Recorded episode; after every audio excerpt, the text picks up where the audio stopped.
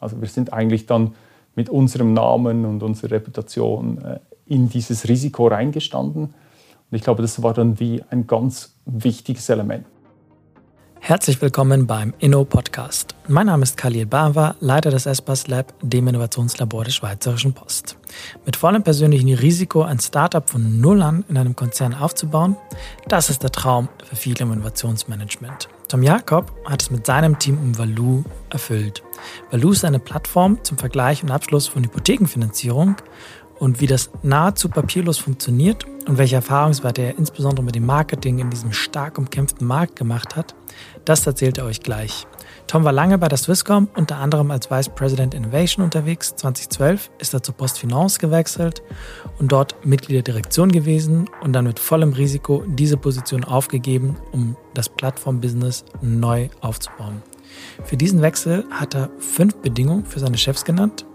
Die werdet ihr gleich hören. Und noch darüber hinaus stellt er einige Glaubenssätze des klassischen Transformationsmanagements in Frage.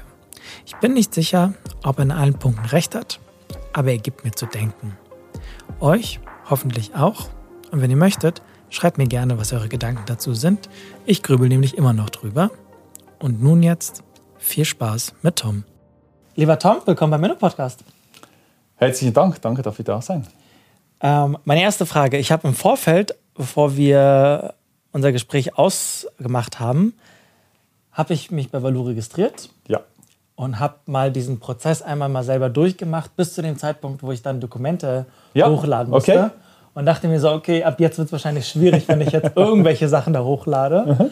Ähm, habe es dann sein gelassen, habe aber die Werte ähm, bekommen und habe, jetzt lass mich nicht lügen, ich glaube etwa nach zwei, drei Stunden den ersten Anruf von deinem Sales-Team bekommen. Super. Ähm, Super. Sensationell. okay, das war, das war schon meine erste Frage. War das geplant? Ja, Natürlich, ja. Also wir sind, wir sind intensiv daran, die Kunden, die sich bei uns auf der Plattform registrieren, zu verstehen. Zu verstehen, sollen wir die anrufen, müssen wir die anrufen, kann der Kunde selbst, bis wohin ist er gekommen. Und ähm, das Feedback, Feedback ist super. Genau so muss es sein. Sehr gut. Genau. Dann, äh, dann darfst du das Lob an das Team weiterleiten. Ja, gut, werde ich tun, werde ich tun. ähm, mal so eine Nutshell.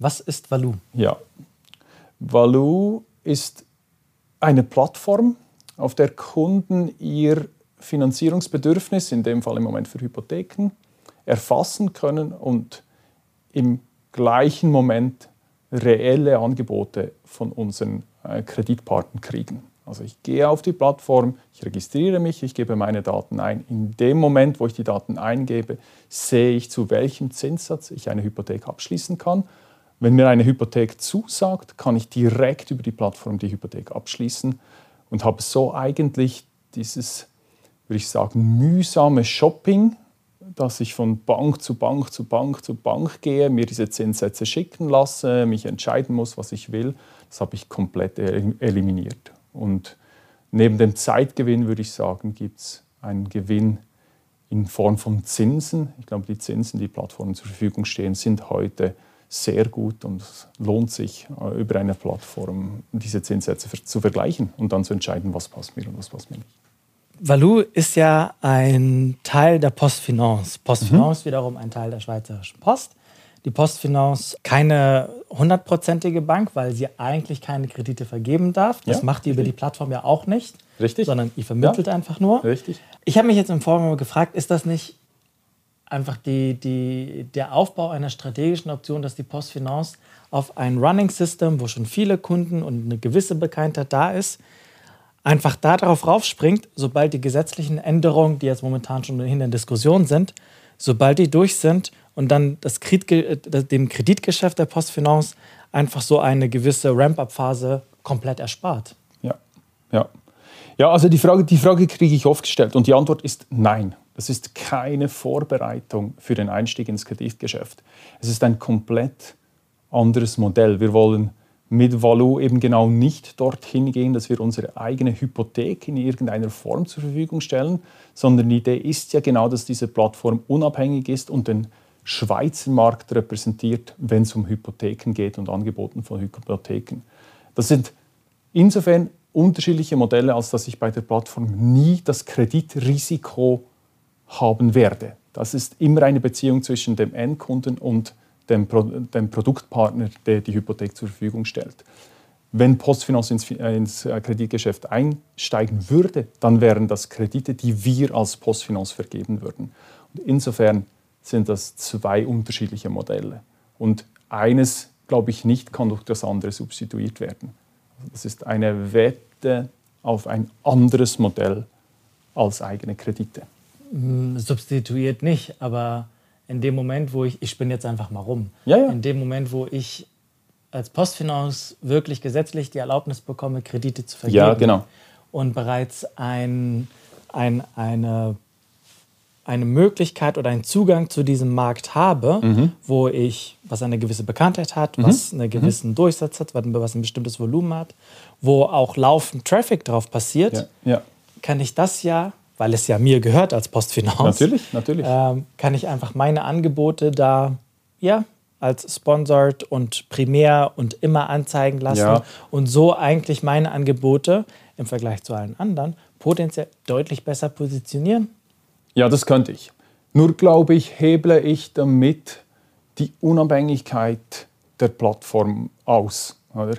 Ich glaube, als Plattform, als Vergleichsplattform brauchst du einen Grad von Unabhängigkeit. Und ich glaube, in dem Moment, wo du versuchst, in irgendeiner komischen Art und Weise dein eigenes Produkt vorne in den Kanal reinzubringen, von da an untergräbst du quasi deine Identität als unabhängige Plattform. Und ich glaube, wenn Postfinance Hypotheken selber vergeben kann, dann werden wir eine andere Ownership-Form für Value finden müssen.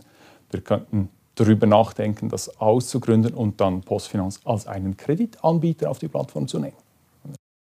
Dazu, dazu werden wir gleich mal kommen. Gut, gut. Ähm, vielleicht mal so ein paar, ein paar, Zahlen, die ich mir im Vorfeld ja, mal ja. rausgesucht habe. Ähm, in 2019 betrug das Hypothekarvolumen 856 Milliarden Franken. Genau. In Deutschland mit etwa umgerechnet 1,3 mhm. Billionen mhm. Ähm, Franken ungefähr 50 Prozent mehr, aber bei einer zehnmal so großen Bevölkerungsanzahl. Genau. Jetzt ist es mal so, man könnte mal sagen, warum eigentlich? Warum muss man sich auch noch in so einem Feld rumtreiben, auch noch im Schweizer Markt? Und dann hat man auch noch eine Bank im Hintergrund, die das eh nicht machen darf. Und trotzdem engagiert sich die Postfinance in dem Bereich. Warum eigentlich? Mhm. Also die, die, die Logik dahinter ist, wir haben eigentlich eine Schwäche der Postfinance in eine Stärke umgewandelt.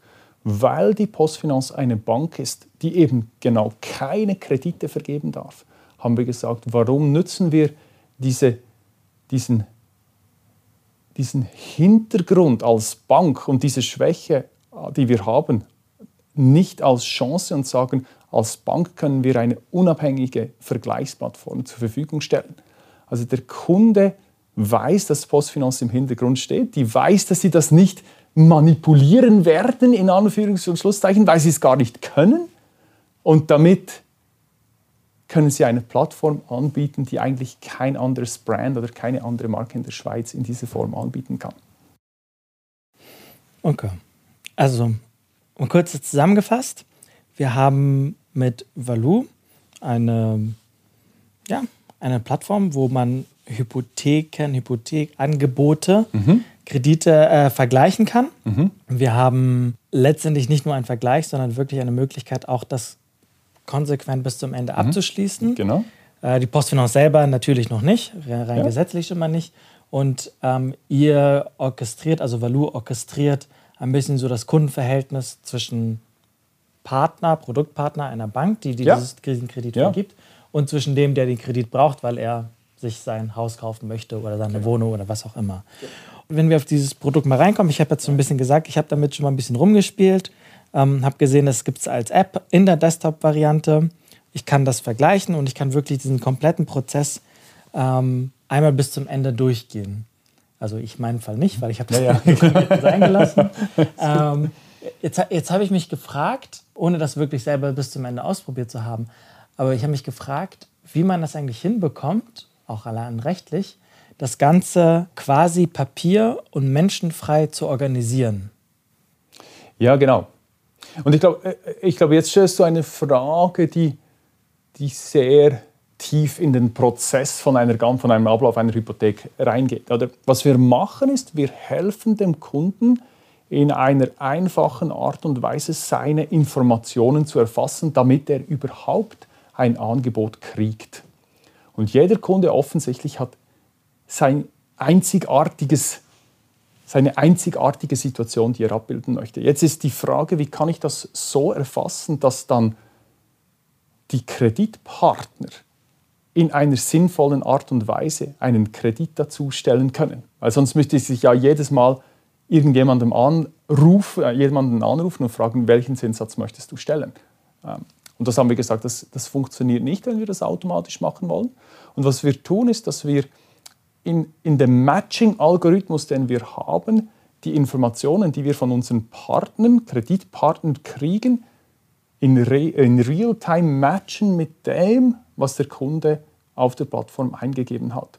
Und die Daten, die unsere Partner uns zur Verfügung stellen, die werden täglich aktualisiert. Das heißt, jedes Mal, wenn ich auf die Plattform gehe, kriege ich eigentlich die tagesaktuellen Zinssätze und kann die dann auf der Plattform bestätigen oder auswählen, um zu sagen, ich möchte bei dieser Bank oder Pensionskasse oder Versicherung abschließen. Was dann passiert, ist ein nachgelagerter Prozess, der nötig ist, um die Hypothek dann physisch in eine Hypothek umzuwandeln oder die Anfrage in eine Hypothek umzuwandeln. Also wir machen zum Beispiel auf unserer Seite äh, eine Dossierprüfung. Nehmen wir deinen Fall, wenn du jetzt hingegangen wärst und du hättest dann irgendwie deinen Apfel und dein Blatt Papier und deine Serviette fotografiert, dann hätten wir in der Dossierprüfung dann erkannt, dass das wahrscheinlich nicht ein rechter Antrag ist. Wir hätten dann vielleicht noch einmal angerufen. Wir, werden, wir machen diese Dossierprüfung und dann geht eigentlich das fixfertige Dossier zur Die Dossierprüfung macht ihr dann selber. Also wirklich, genau, das sind genau. Menschen, das ist Im Moment ist das eine Mensch. Das ist eine technische Limitation, die wir im Moment durch menschliche Arbeit überbrücken. Wir können diese Unterlagen nicht alle digital verifizieren und digital auslesen und digital erkennen. Das ist im Moment noch ein menschlicher Prozess. Das fixfertige Dossier geht dann in elektronischer Form zu dem Kreditgeber und nur zu dem Kreditgeber, den du gewählt hast. Und der muss es dann verarbeiten natürlich. Da muss dann ein Kreditvertrag daraus entstehen. Der wird dir dann zugeschickt. Du musst den dann unterschreiben in der ganz herkömmlichen Art und Weise. Okay.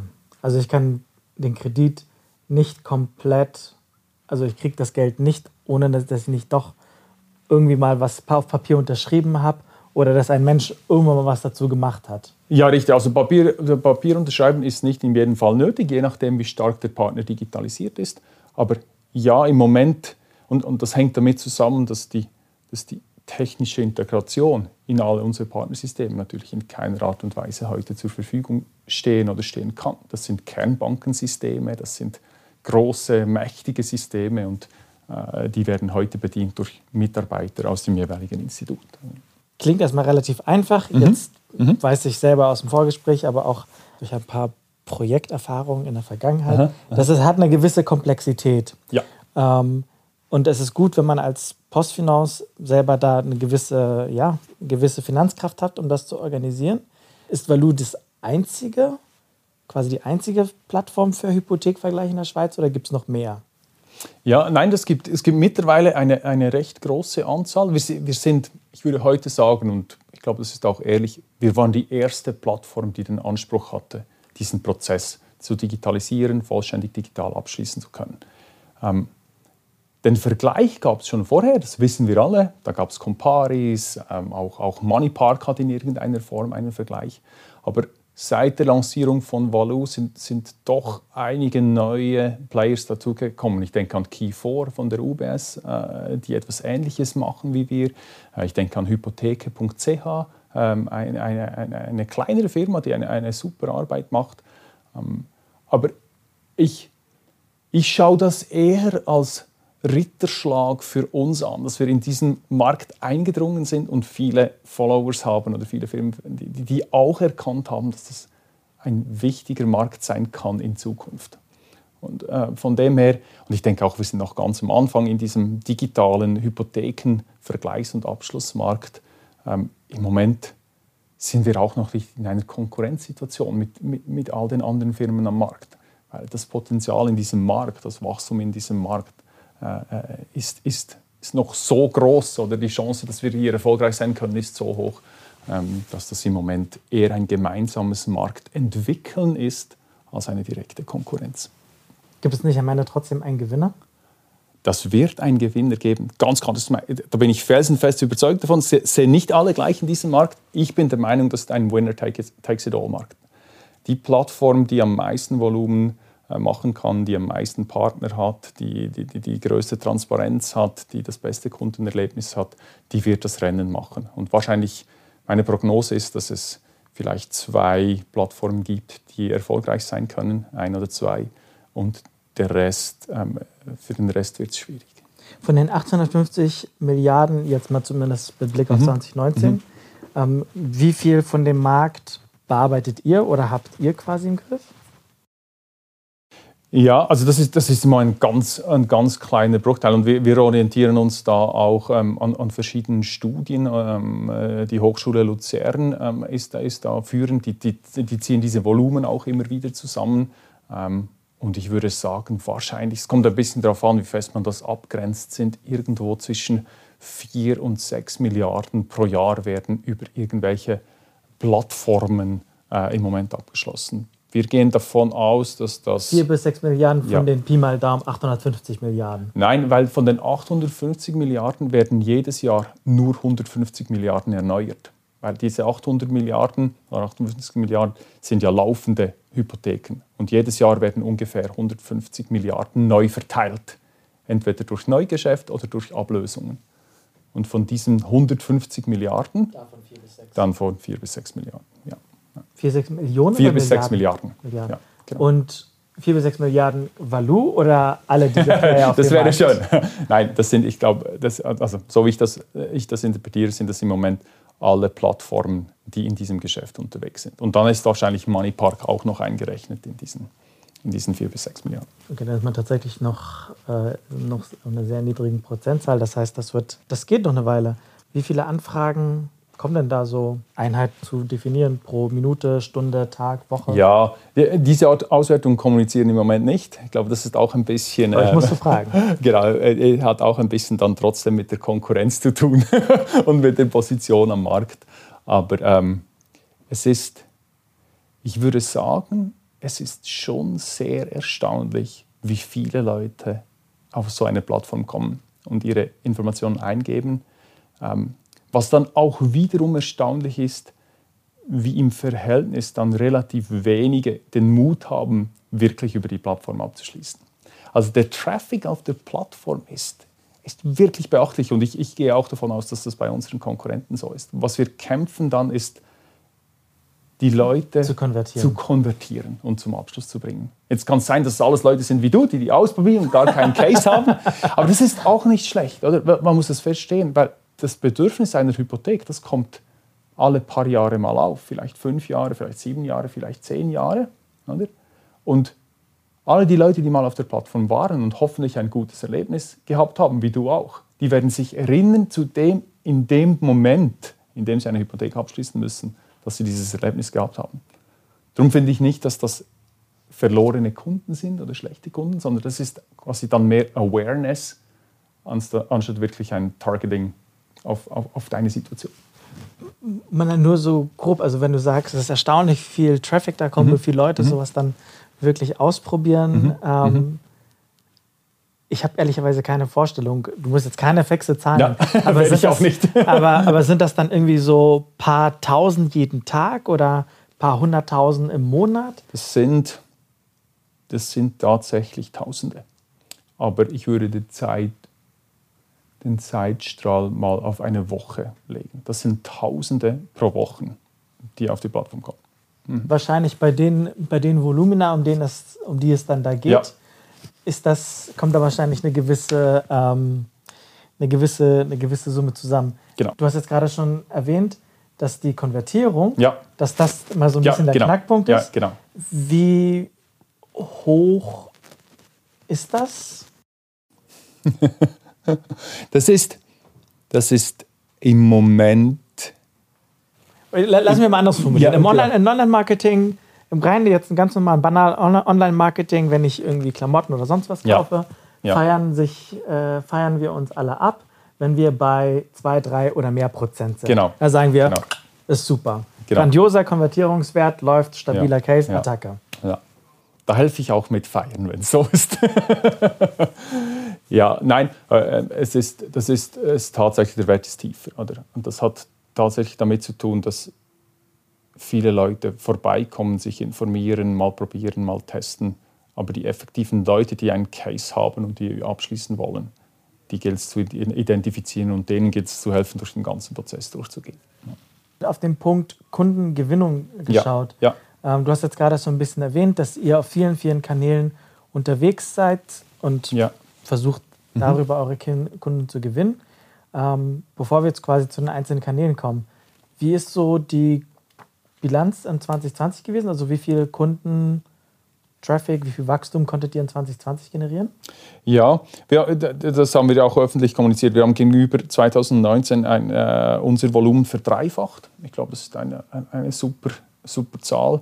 Äh, wir kommunizieren die nicht öffentlich. Ähm, das ist, ist, hat auch nicht zu Problemen geführt. Aber ich glaube, rein, dass eine Plattform sich in einem Jahr verdreifachen konnte, was das Volumen anbelangt, ist, ist eine sehr zufriedenstellende Zahl und, und wird auch, auch intern und bei Postfinance äh, äh, so verstanden. Also ich bin, bin, sehr zufrieden mit dem Wachstum, das wir gehabt haben. Ähm, ja, natürlich kämpfen wir, kämpfen wir um jeden Kunden und wollen, dass dieses Wachstum bleibt und, und, und größer wird. Aber genau, wie, ist wie, ist der, wie ist der Plan für dieses Jahr und für die kommenden Jahre? Kommunizieren wir nicht. Aber ihr habt einen Plan. Wir haben einen, einen ganz, ganz aggressiven und ganz ambitionierten Plan. Ja, es geht zurück auf diese Winner takes it all Mentalität ich glaube, du kannst es in diesem Plattformgeschäft nicht erlauben, eine mediokre Lösung zu haben und einfach zu hoffen, dass die Kunden irgendwie kommen. Ich glaube, das ist ein, das ist ein tägliches Kämpfen und Fighten und Entwickeln und den Kunden versuchen zu erklären, warum das, das wichtig ist. Ja. Du hattest jetzt vorhin so ein bisschen schon beschrieben, über welche Kanäle ja. kommuniziert in den Markt rein. Ja, wir haben, wir haben äh, das ist, das finde ich persönlich sehr, sehr spannend. Wir haben begonnen, in, de, in, den, in den, Anfangszeiten von Valou auf ganz vielen Kanälen unterwegs zu sein. Wir haben eine Test- und Learn-Phase gemacht in diesem, ganz ersten, in, in diesem ersten Jahr. Oder? Wir haben gelernt in dieser Phase, dass LinkedIn einer der bestperformenden Kanäle für uns ist. Das sind dort, wo wir eine Klientel ansprechen, die für Hypothekenvergleich und Abschlüsse und digitale Hypothekenvergleich und Abschlüsse affin sind. Andere Kanäle, breitere Kanäle wie Facebook und so weiter, die haben für uns nicht gut funktioniert. Das ist einfach, ich glaube, die, die, die, De die Deckungsmenge von Leuten, die sich oder die Art von Leuten, die sich auf Facebook bewegen, beschäftigen sich wahrscheinlich weniger direkt mit einer Hypothek als Leute, die sich auf LinkedIn bewegen. Rein verhältnismäßig, wie gut oder schlecht haben die jeweils konvertiert? Das weiß ich gar nicht. Das weiß ich gar nicht. Ich, da, ja, da Aber deutlich unterschiedlich. Aber also Riesenunterschied. Riesenunterschied, ja. Und dann haben wir uns irgendwann entschlossen, die, die, die, die Kampagnen auf Facebook und so weiter ähm, zu reduzieren und mehr auf LinkedIn zu setzen. Mit Twitter arbeiten wir auch relativ stark, einfach weil es noch einmal ein bisschen eine andere Klientel ist. Ähm, mehr halt Medien, Journalisten und so weiter. Wie, wenn ich mal fragen darf, wie hoch sind eure Budgets, die ihr daran investiert? Ja, ähm, teile ich nicht. Wir, wir investieren signifikant. Mir ist aber wichtig, dass wir, wir machen eine Mischung zwischen Awareness und Targeting. Und das ist, ist ganz, ganz wichtig. Und wir, wir versuchen, diese Balance konstant zu finden. Was braucht der Markt, damit Value bekannt ist, dass wir Vertrauen aufbauen können? Und wann müssen wir dein persönliches Finanzierungsbedürfnis kennen, erkennen und dir die richtige Information zur Verfügung zu stellen. Das und wie macht ihr das? Das, ja, ich meine, das ist über die normalen Kanäle, wie das äh, LinkedIn oder so weiter zur Verfügung stellt, äh, kannst, du das, kannst du diese Gruppen eingrenzen. Du kannst sagen, von wen bis wen, wann suchen wir, was hast du für eine History, was auch, das kriegst du heute als, als, äh, aus dem Netz zur Verfügung gestellt. Genau. Und natürlich, wenn wir dich registriert haben oder wenn, dich, wenn wir dich kennen von der, von der Plattform, auf der Plattform selbst, können wir dann ein Targeting machen.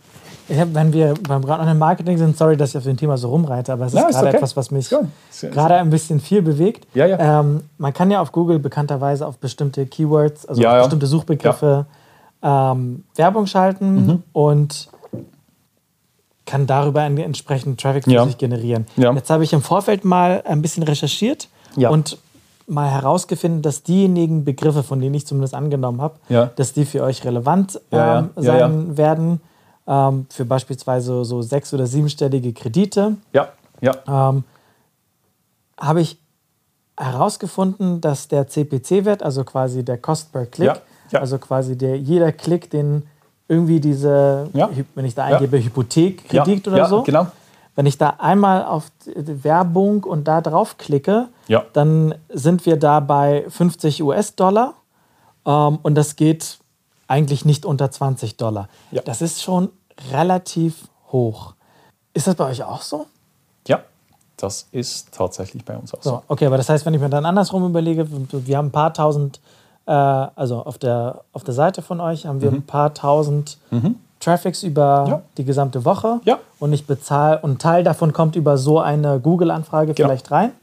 Dann kann man sich selber ungefähr herausrechnen, wenn ein Klick 50 Dollar kostet und ich habe nur ein paar hundert Leute, dann einfach nur schon auf der Klickebene bei Google kommt schon eine spannende Summe raus. Das ist das Game, in dem wir stecken. Ganz genau. Und das, Warum ist wichtig, oder darum ist ganz wichtig, dass das Geschäftsmodell oder, oder das, was wir tun, kann nicht von der Google, von Google Advertising abhängig sein auf die Dauer.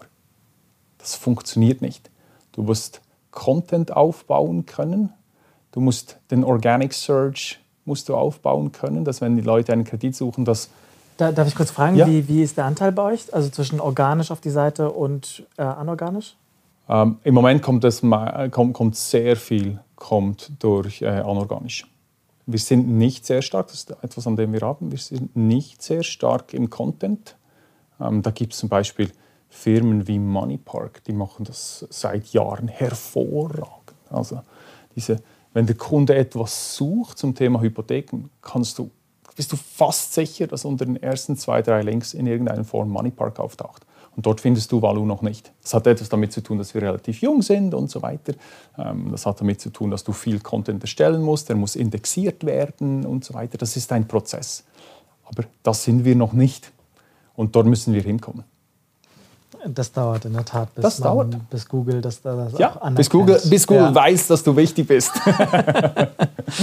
Okay, ähm, wie häufig kommt es vor, dass jemand die komplette Reise in einem Abwasch durchmacht? Also Das kommt, ja, eine gute, spannende Frage. Das kommt tatsächlich vor. Okay. Das kommt nicht so häufig vor, aber das kommt vor.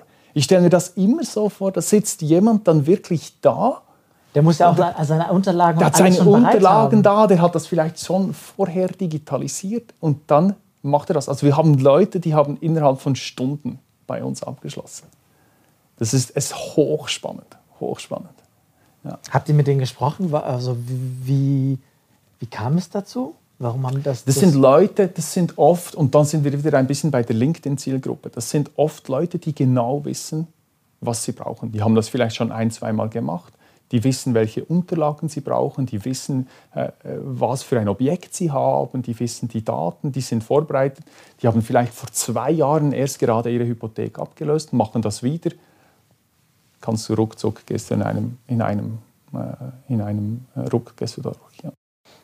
Also das, was worüber jetzt wir gerade reden, Mhm. im Sinne von wie kriegt man ins Traffic und ähm, wie organisiert man das Ganze. Wir haben am Anfang über, kurz über dein Sales-Team gesprochen, mal so ganz allgemein gesprochen. Wie viele Leute seid ihr bei Value Ja. aktuell? Ja, Valu, Valu besteht aus 50 Personen ähm, und da ist ein, ein großer Teil der, der Personen ist in der Weiterentwicklung äh, tätig und der andere Teil der Personen sind im, im täglichen Betrieb tätig. Das sind diejenigen Personen, die helfen, unser Tagesgeschäft am Laufen zu halten. Das sind die Salespersonen, Marketingleute, das sind ähm, die Leute, die eigentlich Run the Business machen jeden Tag. Ja. Ja. Und dann haben wir noch einen externen IT-Partner, der uns hilft äh, in der IT. Wie viele, wie viele Leute machen quasi wirklich nur zu 100 Prozent kümmern sich um das Marketing? Sei es jetzt online, Ja. offline oder sonst Ja, ja, ja. Das Marketing-Team besteht aus, aus vier Personen. Dann haben wir einen Praktikanten noch dazu oder suchen im Moment gerade einen Praktikanten dazu. Und dann ähm, haben wir externe Agenturen, die uns unterstützen. Eine ist Inflagranti, eine andere ist Web Republic, sind alles äh, Firmen, die eigentlich bekannt sind ähm, im, im, im digitalen Bereich und äh, machen wir gute Erfahrungen. Seid ihr, wie seid ihr eigentlich organisiert? Also jetzt insofern blöde gefragt, ähm, man kann sich ja hinsichtlich, wie man sich ein Team ja. aufstellt, ja. enorm hierarchisch bis zu ja. äh, völlig chaotisch bis zu selbstorganisierten Art und Weisen. Aha, aha. Wie, wie habt ihr das bei euch? Das ist eine Frage, die mich, die mich sehr beschäftigt und, und die finde ich auch sehr, sehr spannend, weil Valou befindet sich im Moment genau in dieser Transitionsphase zwischen einem ganz kleinen Start-up von, von zwei, drei, vier, fünf Personen, so wie wir gestartet sind, in eine Organisation, die 50 Leute sind. Und das ist auch in der Literatur eine der wichtigsten Phasen, um wachsen zu können. Weil solange ich zehn Personen bin, sechs, sieben, zehn Personen, kann ich alle Probleme über den Tisch lösen.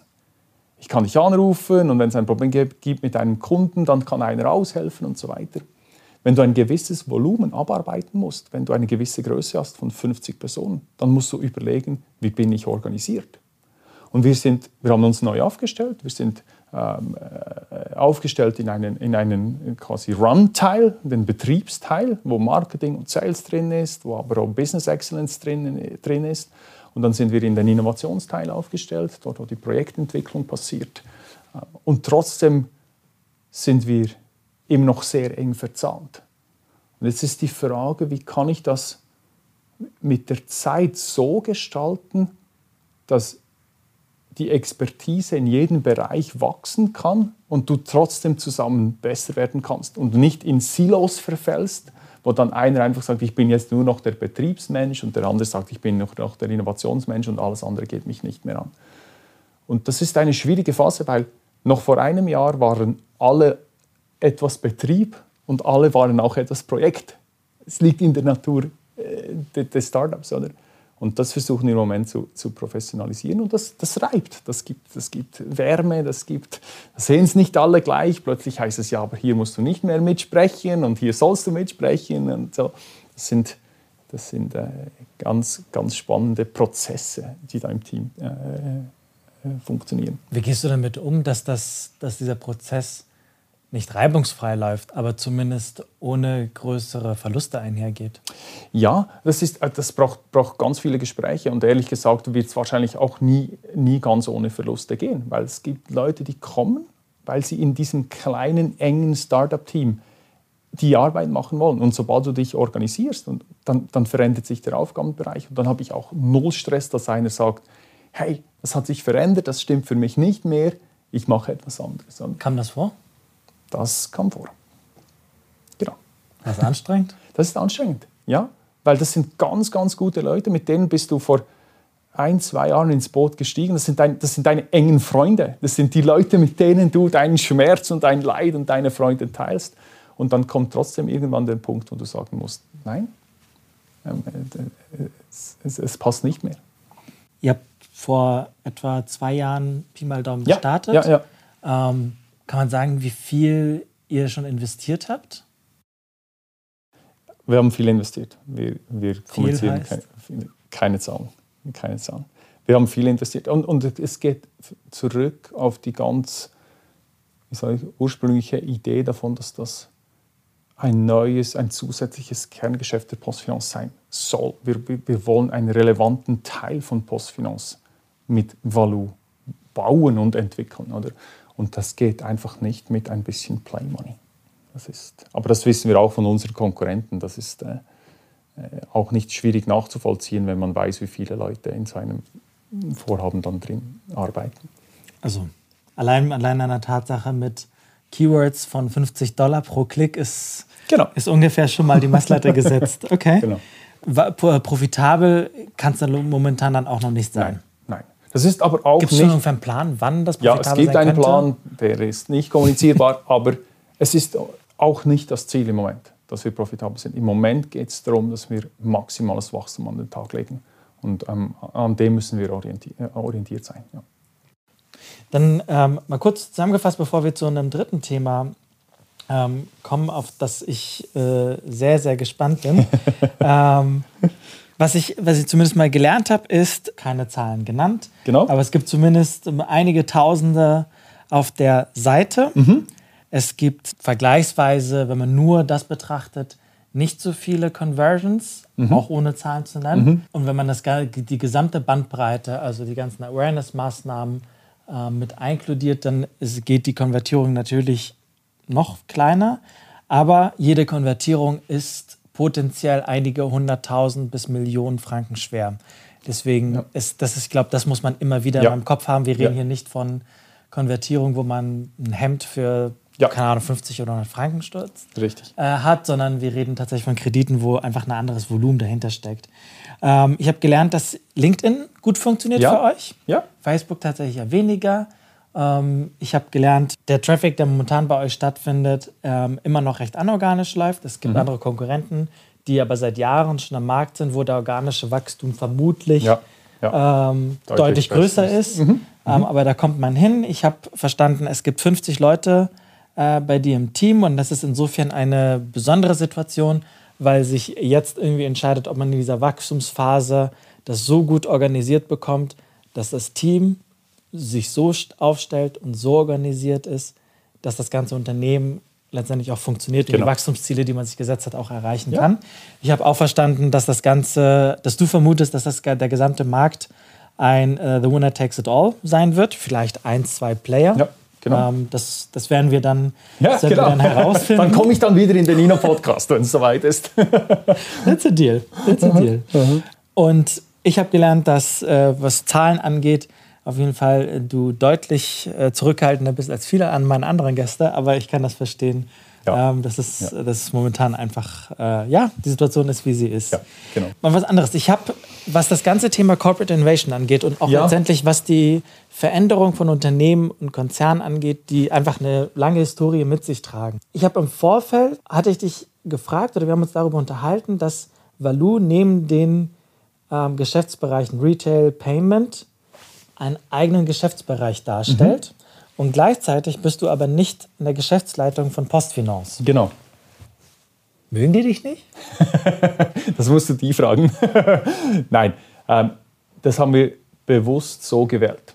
Ich glaube, das geht auf die Idee zurück, dass wir hier ein neues Kerngeschäft, eine neue, eine neue Geschäftseinheit aufbauen wollen und dass wir eine gewisse Freiheit diesem Unterfangen äh, geben wollen. Oder? Und ich glaube, wenn die erste Amtshandlung gewesen wäre, dass ich in die Geschäftsleitung gehe, gehen würde, wäre das ein anderes Signal gewesen, als wenn wir sagen, nein, das ist dieses Value, das ist dieses Plattformgeschäft, das wollen wir bauen. Natürlich gibt es die Verbindung in die Geschäftsleitung, auf jeden Fall. Also der CEO sitzt bei mir im Steuerungsausschuss, da ist die, die Beziehung ist sehr eng da. Aber den Freiheitsgrad wollen wir so, so hoch halten, wie es geht für dieses Plattformgeschäft. Und das ist, ist auch logisch. Ich muss mich nicht mit Weisungen der Bank beschäftigen. Das, ist, das sind nicht meine Themen. Ich muss diese Plattform hochfahren können. Wir müssen digitalen Traffic generieren können. Und ich bin nicht im herkömmlichen Banking quasi tätig. Und insofern macht das durchaus Sinn, dass, diese, dass das so geregelt ist. Aber ist es nicht so, dass in der Regel diejenigen Menschen, die an neuen Themen arbeiten, dass man die sich doch klassischerweise gerne in seinen Vorstand, seine Geschäftsleitung oder ähnliches holt, weil dort passiert the magic, mal sehr vereinfacht mhm. formuliert. Mhm. Und die etablierten Bereiche, die noch nicht, wo die mhm. vielleicht nicht in der Art und Weise, wie man gerne mhm. Magic hätte, haben, hat man doch gerne die Person da, damit man von deren Erfahrung, von deren Energie, von denen, was sie da machen, irgendwie lernen kann, um das dann bei sich auch ja. zu machen. Und diesen Kanal habt ihr aber bewusst abgetrennt. Und da frage ich mich, warum eigentlich? Ja, das, also, das ist natürlich, also rein der Einsatz in die Geschäftsleitung ist natürlich nicht die Abtrennung dieses Kanals. Also der Austausch zwischen den Business Unit Leitern ist natürlich in, äh, äh, intensiv. Und auch der Austausch mit den anderen Personen, Geschäftsleitung, mit dem Verwaltungsrat ist, ist intensiv. Oder? Aber ich glaube, man muss... Wenn, wenn du sagst, der Austausch intensiv, was heißt denn intensiv? Einmal die Woche, einmal pro Tag? Nein, nein, das ist nicht einmal pro Tag. Ich würde sagen, das ist einmal pro Woche und dann ein bisschen unterschiedlich mit den unterschiedlichen Personen, wo es Schnittstellen gibt, wo es nicht äh, Schnittstellen gibt. Wir haben informelle Meetings, wo wir uns treffen in einer der nächsten Geschäftsleitungssitzungen werde ich einen, einen großen Teil bestreiten, werde ich dabei, dabei sein, wenn wir darüber sprechen, wie sich die Organisation und das Unternehmen entwickelt. Diese Schnittstellen sind da. Aber ich glaube, der, der wichtige Punkt ist, was, was nicht passiert, wie soll ich sagen, dieses neue, diese neue Pflanze, die du gepflanzt hast und die du bewässern willst, musst du gut dazu schauen, dass die nicht durch das herkömmliche Geschäft erdrückt wird. Mit dem, was es alles zu tun gibt und was alles gemacht werden muss, wenn man eine Business Unit ist. Und das, glaube ich, hat man schon clever gelöst, indem dass man gesagt haben, lasst uns einen Lightweight-Weg gehen. Oder die Schnittstelle muss da sein, das Learning muss da sein, aber das bedingt nicht direkt einen Einsatz. Du hast von so einem halben Nebensatz erwähnt, dass du eine gewisse Vorstellung hattest, als es mit dem Thema Value losging. Ja. Nämlich, ja. Ähm, und wenn ich unser Vorgespräch richtig mhm. in Erinnerung habe, hattest du auch gesagt, ich habe einfach bestimmte Bedingungen formuliert, ja, genau. wo ich genau. gesagt habe, die müssen, ich möchte, dass diese gelten, mhm. damit ich hier loslege. Mhm. Ja. Welche Bedingungen waren das? Ja, ähm, also das, das, das, das waren Bedingungen wie, ich glaube, es braucht ein Commitment der Zeit den man diesem Ding geben will. Also, Wie viel Zeit? Wir haben, das, die, erste, wir haben die, die erste Zeitspanne, die wir ausgehandelt haben, waren zwei Jahre. Wir haben gesagt, lasst uns auf die Reise gehen und lasst uns zwei Jahre diese Arbeit tun und dann entscheiden, wo wir stehen und ob das gut funktioniert. Gab es Erwartungshaltung, was nach den zwei Jahren herauskommen soll? Ja, natürlich, es gibt immer einen Business Case dahinter, auf jeden Fall. Aber dann ging es darum zu evaluieren, wo stehen wir im, im Kontext von diesem Business Case. Sind wir jetzt zufrieden? Wollen wir das besser machen? Wollen wir das irgendwie anders organisieren? Business Case, äh, wurde der Business Case quasi auf diese zwei Jahre getrimmt oder Nein. sinnvoll und richtig und dann zu schauen und dann runtergerechnet, übrigens nach zwei Jahren müssten wir ungefähr dastehen. Genau, also wir haben einen, einen Long-Term-Business Case geschrieben, ganz genau, wo wir gesagt haben, was ist das Potenzial? Und dann haben wir, sind wir ein Jahr in eine Projektphase gegangen und haben wir zwei Jahre Betrieb gemacht, also zwei Jahre im Markt. Und dann haben wir gesagt, wo stehen wir jetzt? Und da wir immer noch existieren, sind wir nicht so schlecht. waren wir nicht so schlecht an diese, in, in, diesem Moment. Okay, also eine Bedingung war zwei Jahre. Genau. Die, die, das war wiederum, ja, okay, aber ja. es muss ein gewisser Case dahinter liegen und die Planung ja. soll halbwegs eingehalten werden. Und auch tatsächlich, wenn ich richtig verstanden habe, auch nach zwei Jahren die reale Möglichkeit zu sagen, wir stoppen das hier? Natürlich, ja. Die haben wir immer, haben wir immer eingebaut gehabt, diese Ausstiegskriterien. Also das ist eine ja, Bedingung. Ist eine Bedingung. Genau. Weitere?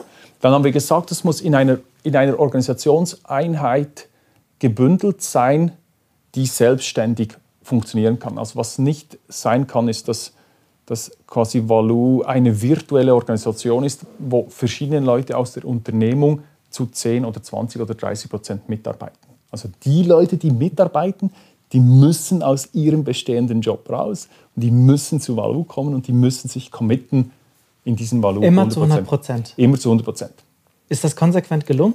Das ist, wir haben, wir haben ich kenne die Pasta ein bisschen. Wir haben Ausnahmen gefahren, dort, wo das nicht sofort möglich war. Ähm, das ist heute aber zu 100 Prozent so. Darf ich fragen, in welchen Fällen war diese Ausnahme? Also welchen thematischen? Ja, Bereich? genau. Wir haben, wir haben im, im Bereich IT und Technologie haben wir Ausnahmen gemacht. Genau, weil das sind einfach Skills, die kannst du nicht so schnell rekrutieren oder nicht so schnell zügeln. Und dort haben wir, dort haben wir Ausnahmen gemacht. An fast allen anderen Orten haben wir immer ein Entweder-Oder gemacht. Also zwei Jahre, genau. Exit-Szenario, 100% genau. genau. Staffing. Genau, und dann brauchst du Mittel. Das war die vierte Bedingung? Das war die Mittel, ja genau. Du musst Mittel committen, um diesen Weg gehen zu können. Du kannst nicht nach einem halben Jahr sagen, ich drehe den Hahn zu, weil mir das Logo Valo nicht gefällt. Du musst ein Commitment haben, dass ich über diese zwei Jahre Zeit auch investieren will. Ich meine, du kannst dem, kannst dem Ding zwei Jahre Zeit geben, aber nach einem halben Jahr die Ressourcen zurückfahren, hast du quasi auch, hast du quasi auch, auch, auch das war, das war die vierte Bedingung. Und dann haben wir, dann haben wir eine weitere Bedingung, und ich würde sagen, das sind, das sind vielleicht nicht ganz konsequent gewesen, aber wir haben gesagt, Valu muss die kritischen Funktionen selber aufbauen können. Wir müssen eine eigene IT aufbauen können, wir müssen ein eigenes Marketing aufbauen können, wir müssen ein eigenes Sales-Team aufbauen können, wir müssen ein eigenes Management aufbauen können. Ähm, und das ist auch aus, aus verständlichen Gründen nicht überall sinnvoll. Ich meine, ein, ein Marketing aufbauen, das macht Sinn, aber eine Kommunikation gegen außen, wenn du eine bestehende Postfinanzkommunikation hast, die bestens vernetzt ist in den Markt, ist das sicher sinnvoll, diese Kommunikation zu nutzen. Und äh, ich glaube, da gibt es Synergien. Und an anderen Orten äh, haben, wir weniger, haben wir weniger integriert. Oder? Das Sales-Team ist heute unser Sales-Team. Das sind unsere Leute. Und die haben wir rekrutiert, die verkaufen Valu, das sind Valujaner. Die erste Bedingung war, zwei Jahre Zeit zu mhm. haben. Mhm. Das Staffing, mhm. 100 Prozent die Leute mhm. abzu wirklich mhm. zu bekommen, ja, komplett. Genau. Sich zur Finanzierung wirklich zu committen. Ja, ja genau. Ähm, seine eigene Organisation ja, genau. hochfahren zu dürfen, ja, aufbauen genau. zu dürfen. Genau. Und der fünfte Punkt, selber die Funktion bei sich aufbauen genau. zu dürfen genau. und dort selber steuern zu dürfen. Ja, genau. Was insbesondere, wenn man an Konzernstrukturen denkt, ist das irgendwie schon ein kleiner Kulturschock. Mhm. Ähm, jetzt frage ich mich, das sind jetzt nicht keine geringen Ansprüche. Ja, genau. Wie hast du es geschafft oder was war die Story, dass die Geschäftsleitung, vermutlich auch der Verwaltungsrat von Postfinance gesagt hat, alright, let's give it a try. Ja, ich glaube, das, war, das, das, ich glaube, das hat, hat auch viele Dinge in dem Moment zusammengepasst. Wir waren in einem, ähm, einem Transformationsprozess. Wir wussten, dass wir neue Dinge machen mussten. Wir haben einen, einen, ähm, einen Business Case geschrieben wir haben intensiv ausgearbeitet. Wie sieht der Case aus? Wie sehen die Zahlen aus? Äh, Darf ich fragen, wie lange habt ihr in dem Business Case gearbeitet? Ähm, wir haben etwa vier Monate, fünf Monate am Business Case gearbeitet. Ja. Es war ein ganz kleines Team, vier Leute, war Tag und Nacht an diesem Business Case gearbeitet. Viele Workshops, viele Coaching und Challenging, auch, auch mit der Geschäftsleitung, mit dem Verwaltungsrat. Und dann ähm, haben wir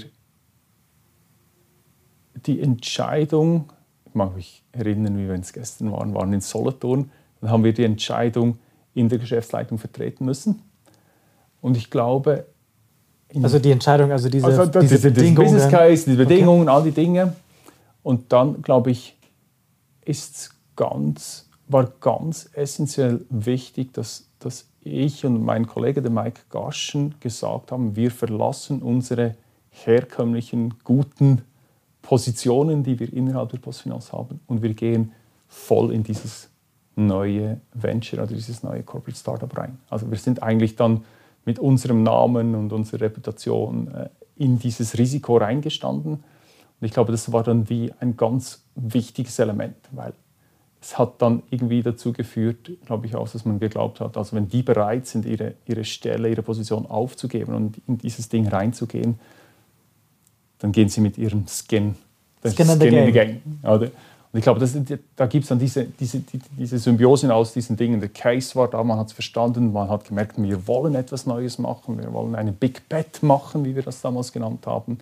Darf ich fragen, was, was waren das für Funktionen, die das Team vorher hatte, die hatte vorher hatte? Ja, also der, der, ich selber habe das äh, Future Banking geleitet, also die ganze InnoLab bei Postfinance, das Venturing Team, das Growth Team äh, bei Postfinance. Ähm, die Weiterentwicklungsthemen. Und der andere Kollege, der Mike Gaschen, war, ich würde sagen, ist, ist, war, ist einer der Koryphäen aus dem Zahlungsverkehr äh, gewesen. Dann hat sich immer in, in der Weiter um die Weiterentwicklung des Zahlungsverkehrs gekümmert, Produktmanagement. Ja. Und ihr habt alle dann gesagt, okay, wir wollen das und wir ja. sind bereit, das aufzugeben. Ja, ganz genau. Und das war dann der Ausschlag, dass die. Ja, das, ob, weißt du, alleine, für sich alleine hätte das nicht, hätte das nicht genügt. Aber ich glaube, das war ein wichtiges Element, dass es jemand gibt, der bereit ist, äh, Skin in the Game zu haben hier. Ja. Im Vorgespräch hast du mir einen kleinen Flor ins Ohr gesetzt. Und mit dem laufe ich immer noch rum und überlege, wie, wie. So wie, klein ist der wohl nicht dann. ähm, im Innovationsmanagement und aus dem Bereich hast du ja selber ja. Äh, gesagt, lange unterwegs ja, gewesen. Genau. Ähm, Innovationsmanagement und Startup-Umfeld arbeiten wir gerne mit diesem Minimal, Minimal Viable Product. Ja, genau. Also quasi von der Grundidee her eine erste wirklich minimal funktionsfähige ja. Version eines Produktes an den Markt zu gehen ähm, und dann laufend das zu reparieren, mhm. beziehungsweise mhm. um weitere Aspekte, weitere Features zu ergänzen. Ähm, und deine Hypothese war oder ist, dieser Ansatz, dieser MVP-Ansatz, der wird von neuen Marken, von neuen Unternehmen, von Startups Kunden, Menschen verzeihen das, wenn das nicht wunderbar mhm. und perfekt funktioniert. Genau, ganz genau. Etablierten Unternehmen würde man das nicht verzeihen. Genau. Wie kommst du da drauf? Genau, es ist, es ist tatsächlich, äh, ich habe viele Jahre im Innovationsbereich äh, Erfahrung gesammelt und ich bin, ich bin ein, ein riesiger Fan von MVPs, weil ich glaube, diese, die, der Bau der Goldlösung führt dazu, dass man viel zu viel investiert und viel zu lange wartet, bis man etwas tut. Ich habe aber auch gelernt, dass wenn, wenn man ein Brand hat und das ist aufgeladen in irgendeiner Form, dass, es, dass der Kunde eine Erwartung hat, was dieses Brand bringt oder liefert, wenn es mit einem neuen Produkt kommt. Und das, das einfachste Beispiel oder, oder das Beispiel, das mich beschäftigt, ist ganz, ganz, ganz ein einfaches Beispiel. Wenn ich ein, ein irgendeine Automarke nehmen, wenn ich, wenn ich einen, einen Ferrari kaufen gehe, er hat eine neue Form, eine Innovation, äh, ein MVP, weil der Spoiler weiß auch nicht, was ist jetzt irgendwie anders. Und der MVP hat dann einen kleinen Töffli-Motor eingebaut, weil es einfach nicht mehr gereicht hat und das waren dann Kosten und so weiter. Und ich gehe als Kunde hin und kaufe einen Ferrari und er hat einen Töffli-Motor eingebaut. Dann stimmt das Erlebnis einfach nicht. Dann bin ich einfach nicht zufrieden mit Ferrari. Die haben einfach ihren Job nicht gemacht. Aber weißt du, was mein Dilemma damit ist, mit der Aussage? Mhm. Gewisserweise ist sie ein bisschen eine Absage an das Innovationsmanagement von Bereichsentwicklung und all das, was Konzerne sich aufbauen, ja. weil sie sagen, wir müssen uns irgendwie verändern. Mhm. Mhm. Und wenn du sagst, quasi, ja, aber ja. das Kunden verzeihen ich das eh nicht, ja. dann bedeutet das für mich so, okay, eigentlich können sich dann Unternehmen und Konzerne so ihre Bereichsentwicklung, Innovationsmanagement oder wie auch immer diese Units ja, dann jeweils heißen, irgendwie auch sparen. Ich, nein, ich, glaub, ich glaube, das, das gibt unterschiedliche, äh, unterschiedliche Aspekte dazu, oder? Ich glaube, das kommt darauf an, was du lieferst. Ich glaube, du musst einfach mehr liefern. Und der MVP ist ein größerer MVP, als das vielleicht eine Startup machen kann. Wenn ich ein kleines Unternehmen bin und ich, ich bringe ein, ein, ein Trotti raus und das hat äh, zwei Räder und das funktioniert gut, dann ist es okay. Wenn ich aber in einem Unternehmen bin, von dem ich erwarte, dass es ein Auto produziert, dann kann ich mein Trottinett nicht als Auto-MVP verkaufen. Aber das würde wiederum den Gedanken von vorhin widersprechen, zu sagen, dann bin ich, arbeite ich ja gewissermaßen an so einem Goldstandard oder einem Gold-MVP und komme ja, ja, dann gar nicht irgendwann auf den Markt. Ja. ja, du kannst aber trotzdem, also ich denke, das haben wir gesehen zum Beispiel bei den Elektroautos, um dieses, um dieses Ding zu bringen, oder? Du hast auch ein Elektroauto hat einen minimalen Standard, das dann jetzt erfüllen muss. Das muss von A nach B fahren können, das muss irgendwie aufladbar sein und so weiter. Und trotzdem hast du eine Innovation gemacht. Oder? Ich glaube, ich glaube ich der Level ist ein anderer. Oder? Ich glaube einfach, wenn, wenn du eine herkömmliche Marke bist, musst du mehr liefern als ein Startup. Und lass dich nicht täuschen von dem, dass du sagst, ich verkleide mich jetzt als ein Startup und ich mache jetzt eine lustige kleine App und sage dann dem Kunden, ich bin jetzt innovativ. Das geht einfach nicht. Das ist meine Sicht, oder? Das ist mein, meine, meine Erfahrung. Bei, bei Valou ist ein interessantes Beispiel, oder? Bei Valou hat niemand die Erwartung gehabt, wie dieses Ding genau aussehen muss. Das ist Valou, ist ein neues Brand. Natürlich ist Postfinance im Hintergrund. Aber wir hatten die Freiheit, diese Strecke neu zu gestalten. Und darum konnten wir mit einem MVP, mit einem Ding, das noch nicht ganz funktioniert, hat übrigens funktioniert von Anfang an. Einfach nur zu sagen, der Kunde konnte vom ersten Tag abschließen, aber die Customer Journey war noch nicht optimiert. Wir hatten noch nicht so viele Kreditgeber und das hat funktioniert.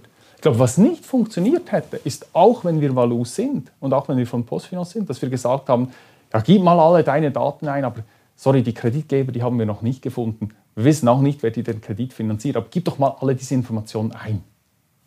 Ich würde mal mit Blick auf die Zeit versuchen, mal die Abschlusskurve zu bekommen. Drei schnelle Fragen zum Abschluss. Welche Online-Kampagne dient dir als Orientierung für Valou? Gut, ich, äh, die, die Frage hast du mir hast ja zugeschickt vorher, oder? So nett war ich. Ja, so, so nett warst du. Und ich habe mich, hab mich entschlossen, keine Kampagne zu nennen, weil das ist für mich nicht relevant. Was ich will, ist, dass der Kunde, der das Bedürfnis der Hypothek hat und ihn genau in dem Zeitpunkt, in dem er das Bedürfnis hat, da will ich für dich da sein. Und ich bin nicht sicher, ob ich heute eine Kampagne finde, die genau das macht. Wir sind nicht da, äh, auch die Konkurrenz ist nicht da, aber das muss doch die Idee sein. Ich, habe, ich weiß, dass ich etwas finanzieren muss, es kommt auf mich zu und dann, wenn ich die Zeit habe, die Lust habe, das zu tun, wenn ich das tun muss, dann muss Value da sein. Und nicht vorher und nicht nachher und nicht irgendwann sonst, sondern dann. Du hast mit, dem, mit der einen Hypothese des MVPs, ähm, hast du schon mal einen, einen so allgemein gebräuchlichen ähm, Transformationsglauben, ja. würde ich ja. mal sagen, ja. schon mal gesagt, so, ah, haut nicht ganz hin. Ja, genau. Welcher stimmt auch nicht aus deiner Perspektive? Ich glaube, Transformation und Digitalisierung wird immer noch viel zu einfach gesehen.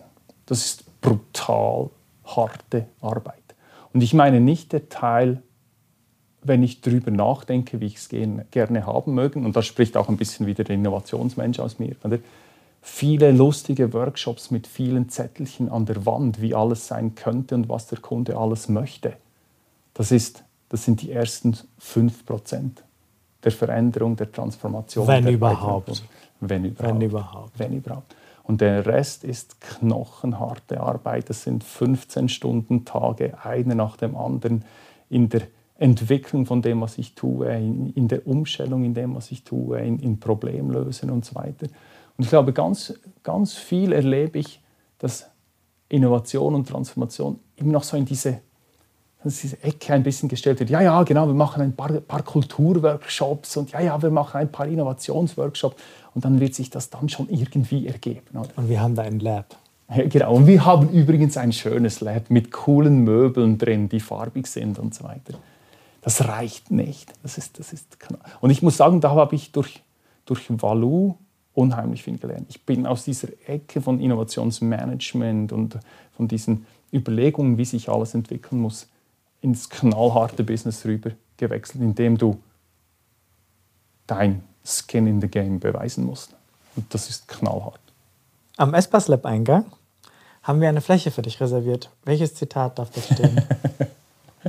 ich glaube, ein Mensch, jemand sollte das tun, was ihm Freude macht. Etwas tun, für das er Leidenschaft hat. Also mach das, was dir Freude macht, mach das, wo du Leidenschaft dafür hast. Und wenn du das nicht mehr verspürst, wenn du nicht mehr Freude und Leidenschaft verspürst in dem, was du tust, dann nimm das Risiko und ändere etwas. Versuch etwas Neues, probier etwas Neues aus. Ich, das mal, ich mache das mal in meinen Worten etwas kürzer. Genau. Mach das, das ist ja eine große Tür, oder? das kriegen wir alles rangeschrieben. Gut. Mach das, was du machst, mit Freude und Leidenschaft. Und wenn es nicht mehr passt, dann nimm das Risiko und probier was anderes. Tom Jakob, vielen, vielen Dank. Danke auch.